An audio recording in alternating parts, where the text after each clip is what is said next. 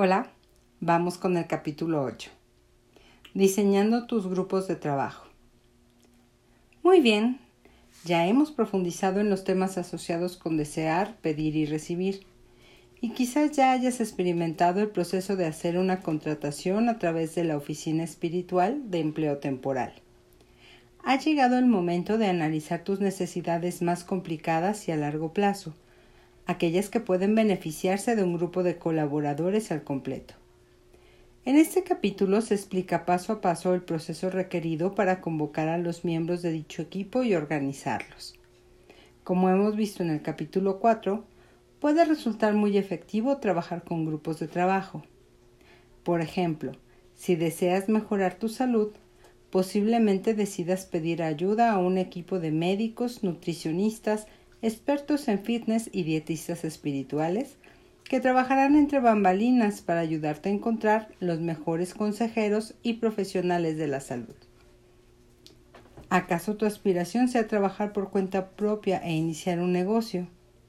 En este caso, no cabe duda que podrías beneficiarte de la colaboración de un administrador de proyectos espiritual para que organice reuniones casuales con un mentor un abogado y un asesor empresarial, y también de alguien que garantice que tienes todas las relaciones idóneas para iniciar tu proyecto. Incluso es posible que necesites la inspiración de una musa espiritual para que te ofrezca el nombre perfecto de tu empresa. Supongamos que te estás embarcando en una gran aventura de construir tu propia casa. Necesitarás un arquitecto, un contratista, un electricista, un fontanero y un decorador de, interiores, todos ellos terrenales, por nombrar solo unos pocos. Quizás te sientas agobiado al advertir la cantidad de trabajadores y equipo de trabajo que necesitas en el plano físico. Si los contratas primero en el plano espiritual, pondrás en marcha la energía necesaria para sacar adelante tu proyecto y al hacerlo, mágicamente conseguirás profesionales terrenales de primera calidad con las habilidades y los conocimientos específicos que tú necesitas. Puede ser que desees probar el estilo administrativo. En este caso, por ejemplo, puedes contratar a todos los miembros de tu plantilla laboral espiritual y reunirte a diario con ellos. O puedes sencillamente contratar a un administrador de proyectos espiritual y delegar en él el resto de las tareas. En ambos casos, siempre mantendrás una estrecha comunicación y una buena relación laboral con tus ayudantes. Los pasos. A continuación explicaré unos pasos sencillos que son útiles para contratar grupos de trabajo. Muchas personas los encuentran muy prácticos, pero debes tener en cuenta que de ninguna manera son imprescindibles para tu éxito son una forma excelente de organizar tus pensamientos y concentrarte en tus intenciones. Sin embargo, si tú ya eres capaz de hacerlo mentalmente o de algún otro modo, tienes toda la libertad de utilizarlos como un mero ejercicio de inspiración. Al final del libro encontrarás algunas páginas dedicadas a hojas de trabajo que te ayudarán a poner en práctica este proceso. Utilízalas de la forma que sea más eficaz para ti. Por ejemplo, puedes rellenar las hojas del libro o hacer copias y crear una carpeta. Siete pasos para contratar a tus grupos de trabajo espirituales. Número 1. Dar un nombre a tu grupo de trabajo. Número 2. Definir la misión.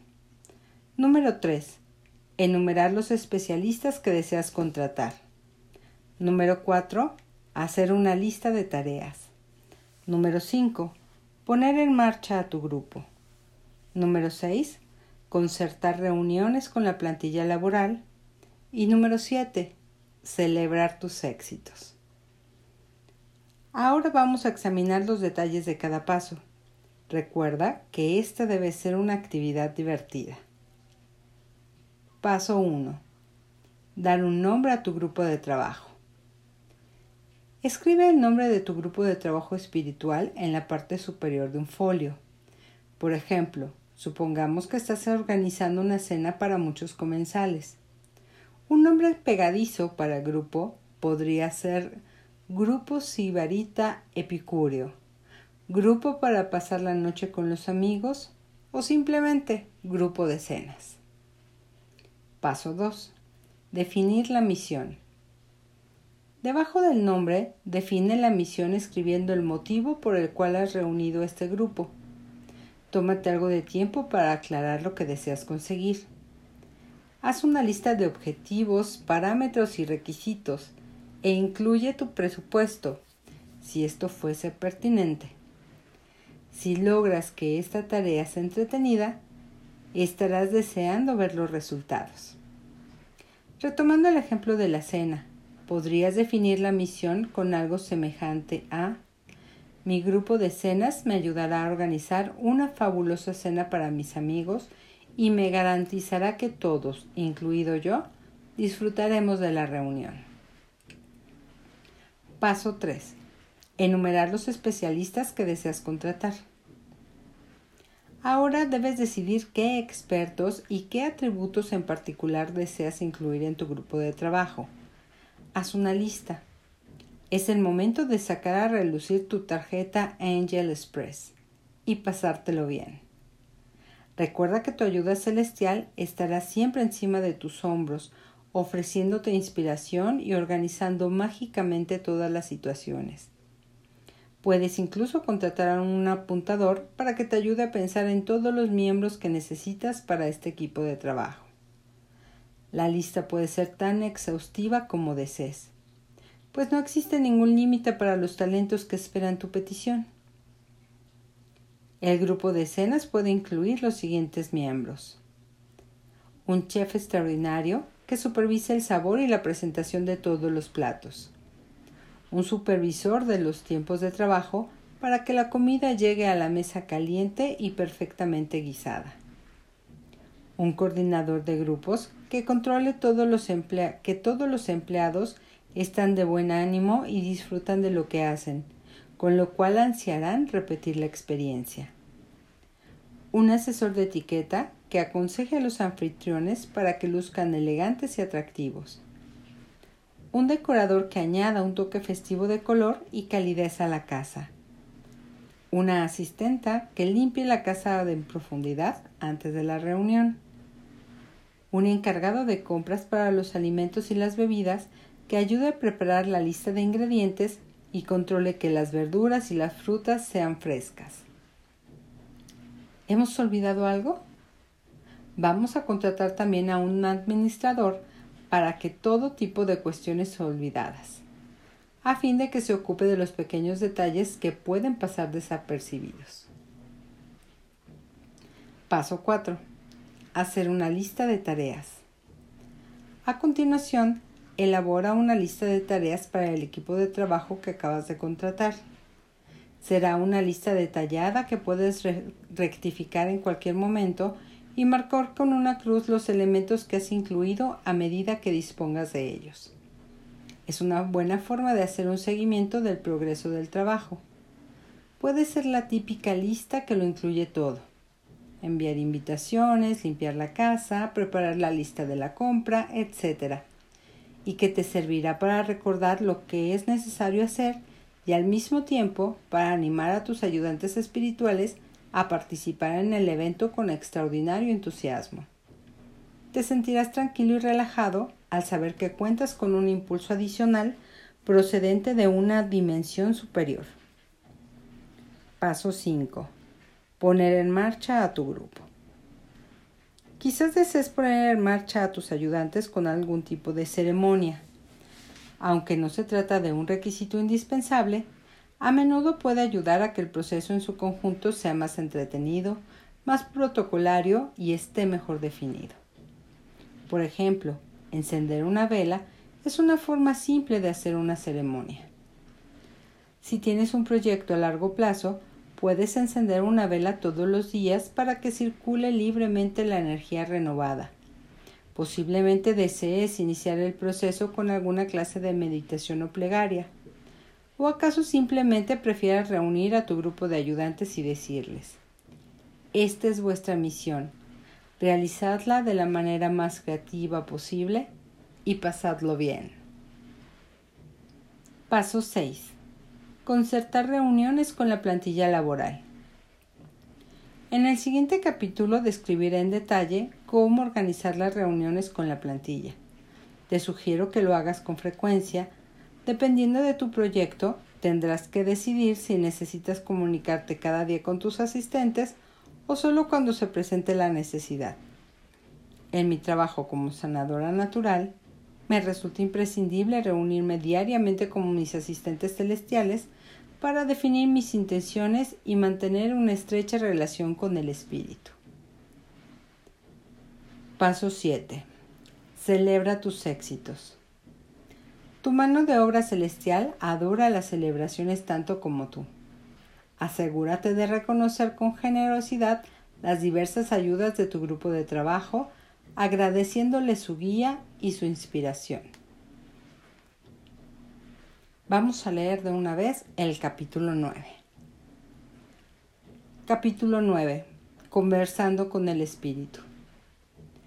Ya has reunido a tu equipo de trabajo y preparado tu lista de tareas. Ahora es importante que aprendas cómo debes hablar con la dimensión no física y que sepas reconocer cómo se dirigirán a ti los seres espirituales. ¿Cómo hablar con el espíritu? Una de las mejores formas de ponerte en contacto con los ayudantes celestiales es a través de las reuniones de trabajo. Son muy valiosas cuando necesitas organizar tus creaciones y desarrollar un estrecho vínculo con el espíritu. Imagina que estás a punto de reunirte con tu equipo tal como lo harías con una plantilla terrenal. La diferencia es que puedes convocar estas reuniones de forma instantánea, independientemente de donde te encuentres.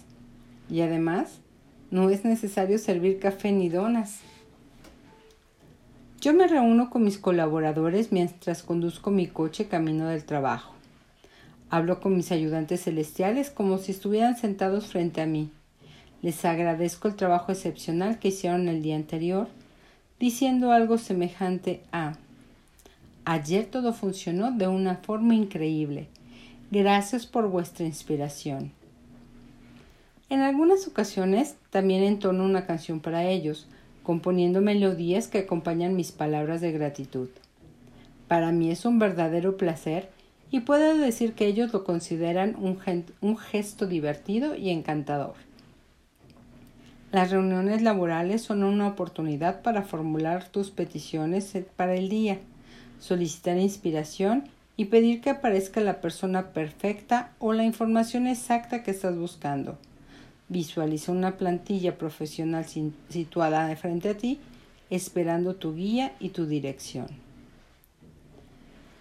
Cuando hables con tus ayudantes celestiales, exprésate de la forma más natural y real posible. Este enfoque práctico y sensato contribuye a que tu relación con el espíritu sea amable y personal. Ten en cuenta que tu vida es un trabajo en desarrollo, lo cual significa que puedes definir mejor tu posición a mitad de camino o incluso modificarla completamente. Como ya expliqué en el capítulo 7, a veces el universo tiene motivos para ofrecerte un resultado que no coincide exactamente con lo que tenías en mente, de modo que es importante no apegarse demasiado a las expectativas. Sin embargo, desearía destacar que si caes en cuenta de lo que tu mano de obra espiritual ha manifestado no es realmente lo que necesitas o deseas, no deberías dudar en rechazarlo, incluso aunque sea exactamente lo que habías pedido. Tienes plena libertad para revisar tu petición, tu petición con el fin de encontrar lo que de verdad te sirve. Te daré un ejemplo. Yo quería comprar un coche y pedí un determinado modelo, color, estado y precio. Al día siguiente encontré un coche aparcado con el cartel de se vende que coincidía con mi descripción. Me quedé pasmada al encontrar justamente lo que había solicitado con todo detalle. Pero después de mirarlo durante un rato, advertí que no me gustaba tanto como había imaginado. Mi grupo de coches espiritual me mostró lo fácil que es producir lo que pedimos. Nuestro reto es saber lo que realmente queremos. Por lo tanto, no debes preocuparte por decepcionar a tus ayudantes. Ellos solo desean que seas feliz. Puedes incluso admitir tus debilidades y expresar tu ira o tu frustración. El espíritu puede hacerse cargo de ello. No se mofará de ti ni te reprenderá, y tampoco serás alcanzado por un rayo. Por el contrario, recibirás un maravilloso apoyo. La Biblia dice, tu vara y tu bastón me confortarán. Desde que descubrí este proceso, tu bastón tiene un significado completamente nuevo para mí y créeme, realmente me reconforta. Aquí una nota, al, nota de pie de página. La palabra staff en inglés tiene dos significados, plantilla o personal y también bastón, que permite el juego de palabras de esta, de esta autora. Ok. ¿Cómo habla contigo el espíritu? Entonces, ¿cómo habla contigo el espíritu? Lo reconocerás de diversas maneras. Lo más común es que adviertas que la vida empieza a funcionar mejor en todo aquello que antes resultaba difícil las cosas comienzan a colocarse en su lugar casi milagrosamente. Los detalles se resuelven y las tareas monumentales se organizan de una forma suave y sencilla como nunca antes habías imaginado, y terminas por hacer lo correcto en el momento oportuno. Tal vez sepas de alguien que conoce a la persona perfecta para hacer un trabajo que tú necesitas. Quizás te enteres de que alguien pretende regalar algo que tú estabas pensando comprar. Puede ser que impulsivamente tomes un desvío y llegues a un sitio que resulta ser ideal para algo que tenías en mente. O te sientes guiado a escoger una tarjeta de felicitación que te ofrece la respuesta exacta a una pregunta que no conseguías contestar. Con frecuencia, mis respuestas llegan como mensajes transmitidos por otras personas. En cierta ocasión, Fui a una tienda para el hogar a comprar linóleo para el suelo de nuestra cocina. De camino, contraté a un decorador de interiores espiritual para que me ayudara a escoger un, un, diseño que combinara con nuestra decoración y que se adecuara a nuestro presupuesto. Mientras estaba mirando las muestras de azulejos, llegó un paciente. Se acercó hacia mí como si deseara contarme un secreto y señalando una de las muestras me dijo Instalé esta en la cocina de mi hija y quedó fenomenal. Sonreí, comprendiendo que era la respuesta que buscaba. Y por supuesto, resultó ser la opción perfecta. Experiencias de este tipo son tan frecuentes que a menudo me encuentro anticipando con entusiasmo cómo llegará hasta mí el siguiente mensaje. Y no soy yo la única que recibe ayuda a través de este medio. Mi amiga Judy estaba cierto día en el supermercado buscando una botella de vino para regalarle a un amigo. No conocía sus gustos, aunque sabía que últimamente se había aficionado a los vinos tintos australianos. Judy se había olvidado sus gafas en el coche y no podía leer las etiquetas.